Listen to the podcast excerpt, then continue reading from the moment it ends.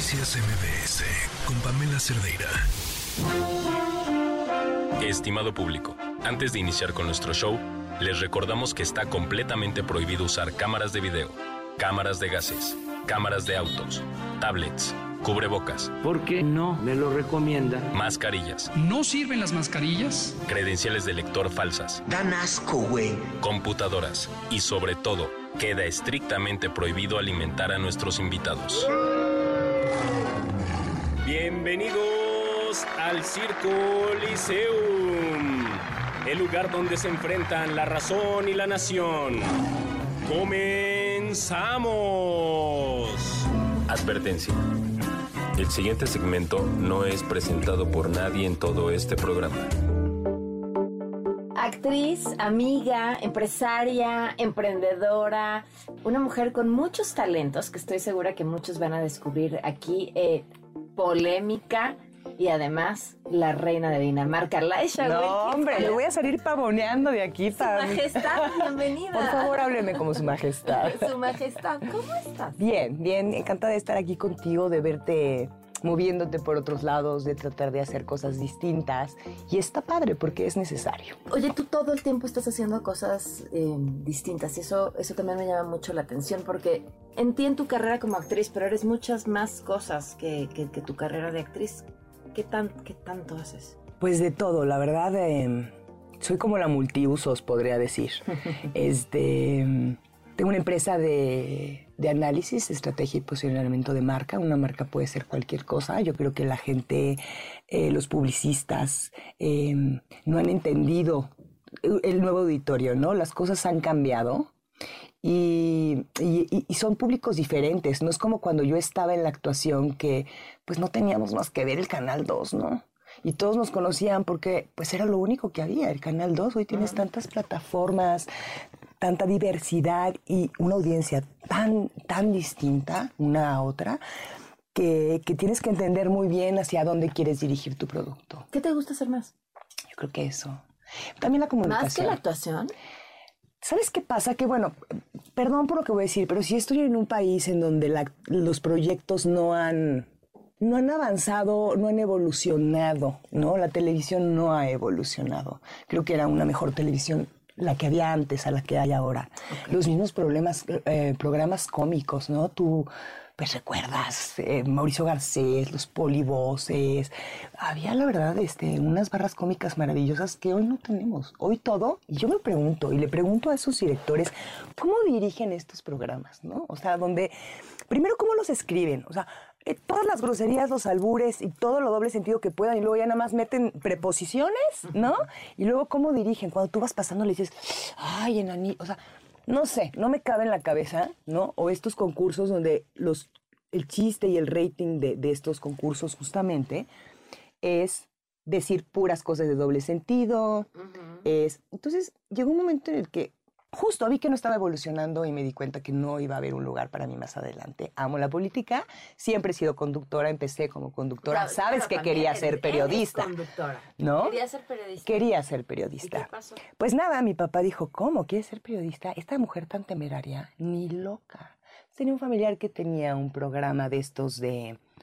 ¡Chocaron! Y llegaba la cámara al cerebro, ¿no? Y mi papá dijo, ay, mándenla. Entonces yo ya me acuerdo que me levanté a ellas a los 16, 17 años y ya va a empezar mi primer día de, de, ¿no? de que yo pueda empezar a, a ver qué es el periodismo y después estudiarlo. Y claro que no, la orden fue mándalo a, a lo peor de lo peor. ¿Y a qué te mandaron? Me mandaron a las afueras de la ciudad, a, a esta ciudad de pepenadores, en donde había una niña de nueve años que había ido a, a la letrina y había echado el producto, un feto. Había sido violada por su papá. ¿De nueve años? Había sido violada por su papá, estaba todavía con ictericia, este, toda amarilla. Eh, ella vio el producto, eh, se asustó, no sabía ni siquiera qué era, ni siquiera cómo se hacían los bebés. Agarró al bebé, lo aventó a donde se quemaba la basura. Te estoy diciendo que aquí está la latrina y ahí se quemaba la basura. Y llegamos y el cuerpo estaba medio quemado y medio mordido por las ratas. Y la mamá no sabía si iba a dejar o no regresar al papá y la niña no había tenido una intervención médica ni una ni un chequeo. Entonces me di cuenta que podía ser periodista de guerra, pero que mi corazón lo iba a dejar en cada una de esas historias. Sí, me di cuenta que era como demasiado sensible para involucrarme en los casos personales y demasiado temeraria como para irme a una guerra, ¿sabes? ¿Qué pasó Entonces, con esa niña? eh, ya no le di seguimiento, la verdad, ¿no? Yo supongo que Cubriste y se acabó. cubrimos y se terminó. Como tendría que pues. Y me di cuenta que, que no tenía el corazón ni la capacidad ni la fortaleza para aguantar todas estas historias, que se me iba a desgarrar el corazón en cada una de ellas, ¿no? Por eso las admiro tanto a ustedes, la verdad. ¿Y entonces qué siguió? Y entonces, bueno, pues eh, decidí ser comunicóloga. Empecé justamente en Espacio 98, que estábamos platicando espacio. acá afuera, en Espacio 98. Me acuerdo que me invitó a Adal Ramones a conducir y fue muy chistoso porque, pues la primera vez que yo conducí en mi vida, ¿sabes? Entonces, pues le hablé a toda mi familia y le dije, oigan, préndale, porque hoy es el primer programa. Yo, pues ya sabes, conducía y preguntaba a la Ajá. gente. Y, no, no, no, me quise ¿cómo morir. invitó a Adal Ramones? ¿Por qué lo conocías? Porque hicimos un piloto, Adal, Marco Antonio Regil y yo, que, que se quedó, pero no se hizo. Nos quedamos en el piloto, lo empezamos a hacer. Se llamaba Todo para Ganar. Y ya no se hizo, pero ahí nos conocimos. Y nos dimos cuenta que teníamos muy buena mm, eh, interacción, ¿no? Nos volvimos amigos. Y él me empezó a invitar a los sketches de otro rollo, que eran situación comedia. Incluso él me dijo que Televisa estaba buscando a una personalidad en comedia, que si quería ser yo. Pero yo le contesté que no, porque desgraciadamente en Televisa la comedia es el pastelazo. Y a mí me gusta la situación comedia. Y entonces ahí me invitó justamente él, el conductor de Espacio 98, y me invitó a, a conducir. Y ya que toda mi familia estaba viendo la tele, ¿verdad? Pues yo iba a salir en el Canal 5. Hola, ¿qué tal? ¿Cómo están todos? Qué bueno que... O sea, reventé y con una voz de pito que yo dije, Dios mío, ¿por qué le avisé a mis amigos, a mi familia?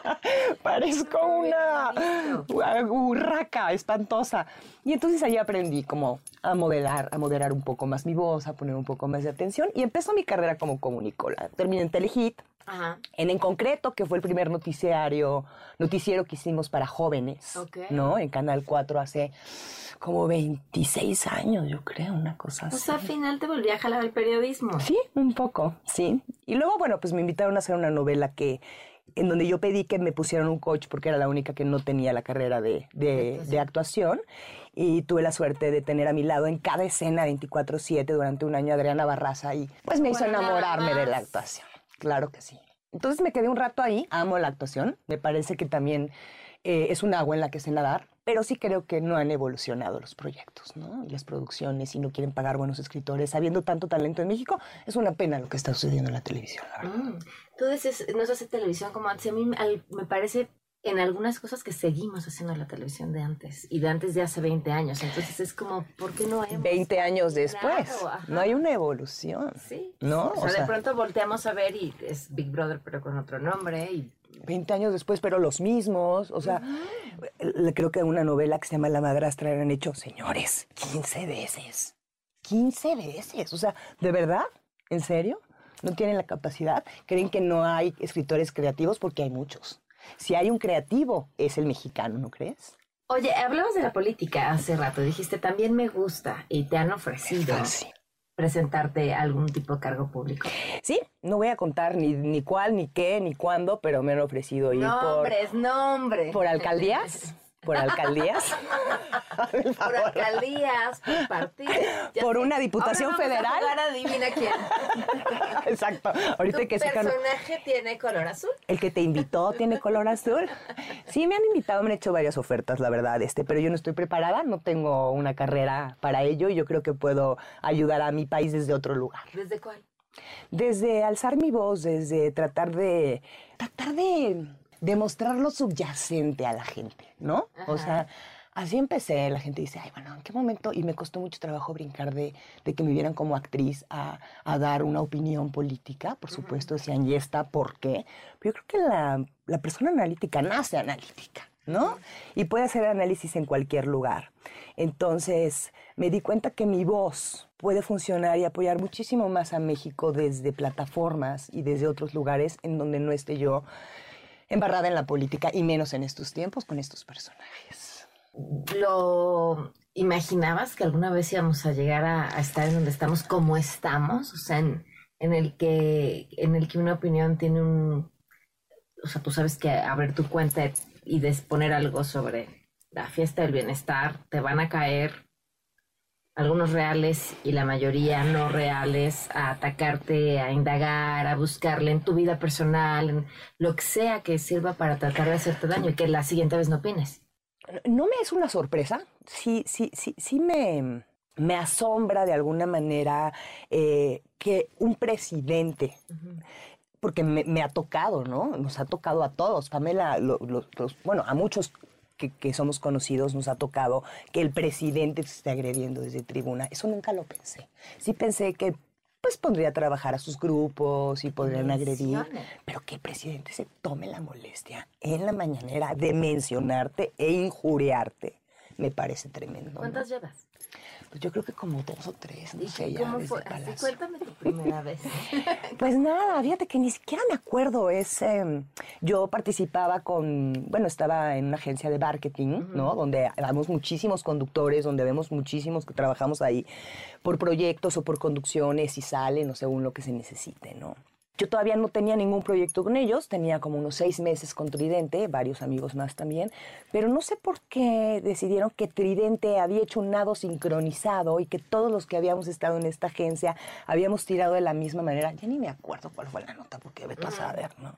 El chiste es que no, evidentemente todos los que estábamos en Tridente éramos voces fuertes, que no, no tememos expresar lo que pensamos. Entonces, de ahí nos agarró a todos y pues conmigo por delante, ¿no? ¿Y tuvo, ¿y tuvo consecuencias? O, sea, ¿pasó algo?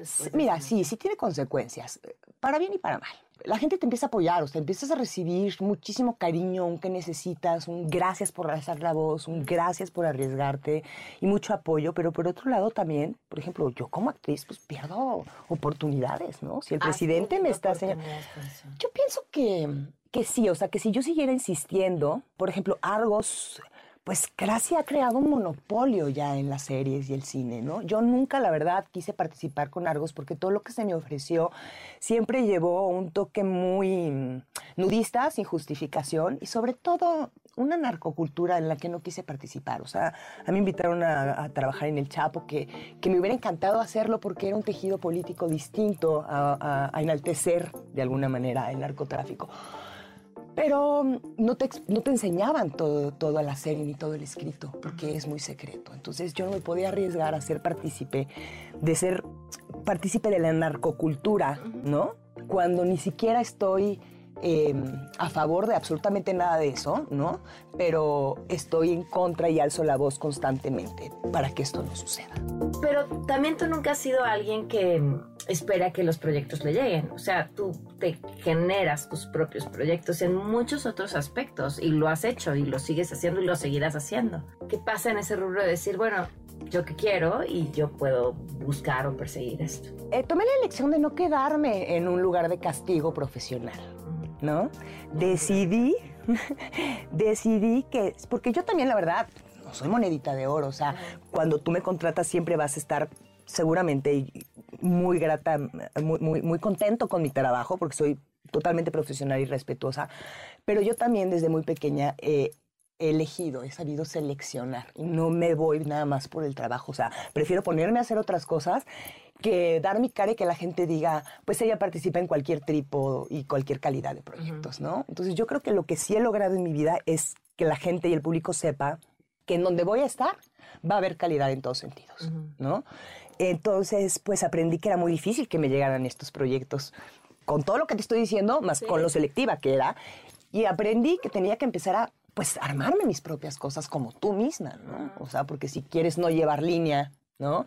Si quieres eh, tener tu propio contenido, eh, saber a qué público dirigirte, pues es muy complicado que alguien se la juegue contigo. Entonces, pues en esas andamos y la verdad es que me parece sensacional no tener jefes, poder hacer lo que quiera en el momento en el que quiera y poder decir lo que quiera en el momento en el que quiera. Eso creo que es una libertad que, pocas veces puedes ganar en una profesión. ¿Y, y qué, qué lección has aprendido en ese proceso? He aprendido Mm, mucha más autoestima que antes, ¿sabes? Esto es, esto es importante porque, porque al principio, por ejemplo, cuando entras en una plataforma como Twitter y empiezas a romper una ilusión o un ideal que la gente tenía sobre ti, ¿no? La actriz, la fresita, la gente aparte cree que yo soy multimillonaria, que vengo de familias de reinados, de- pues sí soy la reina de Dinamarca, pero no, no, no tengo la este... escolta con placas diplomáticas que está aquí afuera, Pues no la es tuya. Pero no, soy una gente normal y me encanta eh, bajarme de... Y eso fue lo que me enseñó, ¿no? O sea, el autoestima crece a partir de que tú dejas de estar en un sistema tratando de buscar la aprobación de los demás.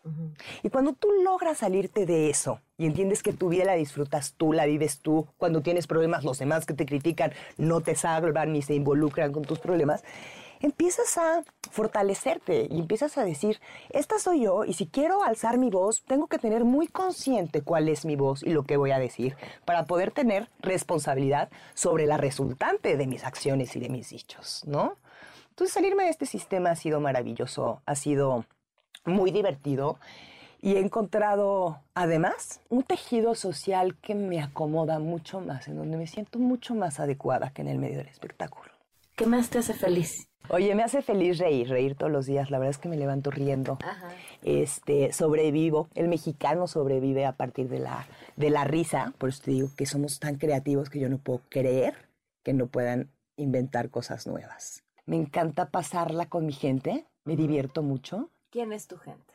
Mi familia, pero sobre todo mis hermanos y mis hermanas elegidas. He tenido la fortuna de tropezar con gente maravillosa en esta vida que me motiva, que me apoya, que me confronta y que me da vida, ¿sabes? Entonces, tengo amigos de todo tipo, no te imaginarías. Tengo amigos de 30 años, tengo amigas de 80 años, tengo amigos de 50, o sea, tengo amigos por todos lados, de todo tipo de amigos que hacen todo tipo de cosas, pero todos me enriquecen porque es gente muy feliz y que disfruta, disfruta la vida. Yo creo que eso es muy importante, ¿no, Pam? Pero es un arte, ¿eh? Claro que lo es. Tienes que tomar la decisión en esta vida si ser víctima o guerrero. ¿Pero siempre lo viste así?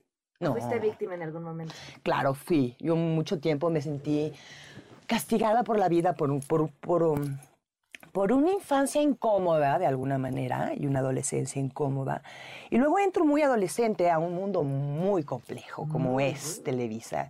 Yo, yo me había salido de mi casa muy joven, a los 18 me salí de mi casa y entro a Televisa. Entonces, pues estuvo complicado, pero, pero la vida me fue enseñando muchísimas cosas y, agradezco cada una de ellas y a cada actante, o sea, hasta el antagonista, porque he vivido cosas que mi mamá dice que debería de escribir un libro y de verdad lo debería de escribir. A ver, ¿cómo qué cosas?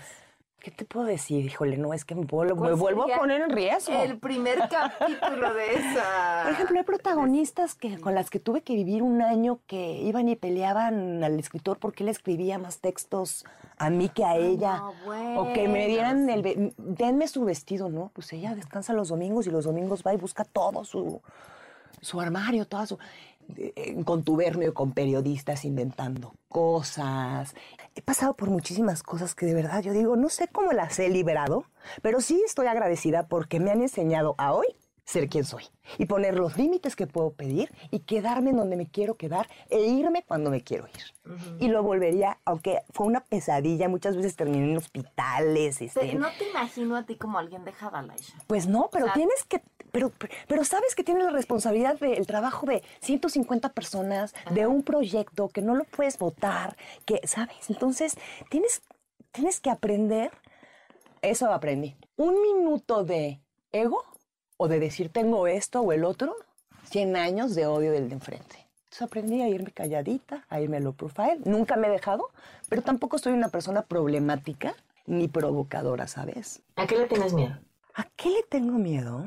Pues es que ni siquiera la muerte hasta me, hasta me entusiasma. O sea, sé que he trabajado bien aquí, que he hecho las cosas bien y que llegaré a un plano mejor. O sea, no me da miedo morirme ni dejar esto. He trabajado mucho el arraigo, tampoco me arraigaría a la vida. He pasado por tantas cosas siendo una mujer soltera que se fue muy joven de su casa, entró a áreas tan complicadas, negociar con estos hombres, estos ejecutivos, ¿no? Este, fue, fue, fue difícil también, pero, pero siempre lo fui logrando. Entonces, yo creo que me he curtido. No es que no le tenga miedo a nada, pero no hay algo que realmente me asuste, ¿no? Yo creo que la enfermedad misma, eh, si tú llevas una disciplina de vida generalmente, no te la provocas, ¿no? O sea, yo creo que tus acciones son, son resultados, dan resultados y esos resultados manejarán y guiarán tu vida, ¿no? ¿Qué enfermedad le eh, tengo varios síndromes. Nací con, muchas dificultades o, un, digamos que un sistema complejo, ¿no? Con, síndromes y, males, pero que justamente tampoco elegí quedarme como víctima, sino decir, bueno, también nací con muchas cosas positivas que si tú hoy me dijeses, no te doy esto, pero no te doy esto, te diría, no, dámelo todo de una vez, ¿no?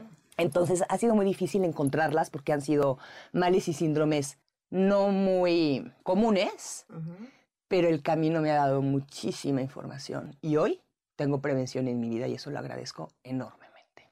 ¿Te cuidas muchísimo? No, soy mucho más consciente. Elijo mejor. Como de todo, disfruto de todo, pero no abuso y sé, combinar y sé equilibrar y, hago ejercicio y, y, me la paso bien en la vida. Yo creo que eso es muy importante. ¿no? ¿Cuál es tu vicio? Bueno, tienes un vicio, yo asumo que todos tenemos. Todos tenemos vicios, pero te lo juro que reír. Es que yo me levanto riendo, me río de misma. Culposo. Mi placer culposo. Ay, el azúcar. culpa. Ay, sí, el azúcar. O sea, pastel de chocolate sin harina, ¿qué haces? Híjole, no, sabes que pido uno para mí solita y el otro lo comparto. Yo creo que sí es el azúcar. ¿Te arrepientes de algo? Tal vez antes te hubiera dicho que no haber ido a la universidad, porque me salí de mi casa y me puse a trabajar. Pero hoy, hoy entiendo que es el camino que tuve que recorrer y que ese camino ha sido tan fructífero que, que no tengo esa, e, esa culpa hoy, ¿no? Sí, pero finalmente te llevó al, al resultado que eres y el resultado te gusta. Sí, me encanta. Dirían por ahí, la vida es de resultados y el resultado está bien. Y tú eres responsable de tu presente, ¿no? O sea, el pasado no existe, el futuro será presente y tú eres responsable de tu presente. O sea, esta gente de, ¿por qué me está pasando todo esto a mí? No, o sea, te está pasando por esto y por esto y por esto y por esto y resuélvelo. ¿Y qué quieres que te pase? Yo muero de ganas de poder hacer sátira política en televisión. Es muy complicado porque todos quieren darte línea, ¿no? Eh, es muy complicado, pero también creo, como te digo, o sea, si el espacio no se da, hoy por hoy ha evolucionado tanto la comunicación. Puedes hacerlo en 20 mil formatos distintos. Exacto, entonces yo creo que hace falta, sin duda, entregar información política al ciudadano pero en donde el ciudadano le entusiasme recibir. A todos nos gusta aprender, a todos nos gusta saber cosas, ¿no? A ti no te gusta ser la que te sientas en la mesa y no saber nada del tema, ¿no? O sea, a todos nos gusta la información. Hay que encontrar la fórmula para darle al ciudadano la información que por responsabilidad, obligación, y encontrar, encontrar una manera de comunicar para que tengan información, porque trabajan el 30% de su vida para entregarle ese dinero al gobierno y no vigilan quién maneja ese dinero. Encontremos, encontremos una manera diferente de llevar la comunicación a la ciudadanía para que esté más interesada en lo que pasa en este país, ¿no? Me queda claro que lo vas a conseguir porque siempre has logrado todo lo que te propones. Eh, eh, gracias. Gracias por invitarme. Es un placer siempre platicar contigo. muchas gracias por la invitación. Noticias MBS con Pamela Cerdeira.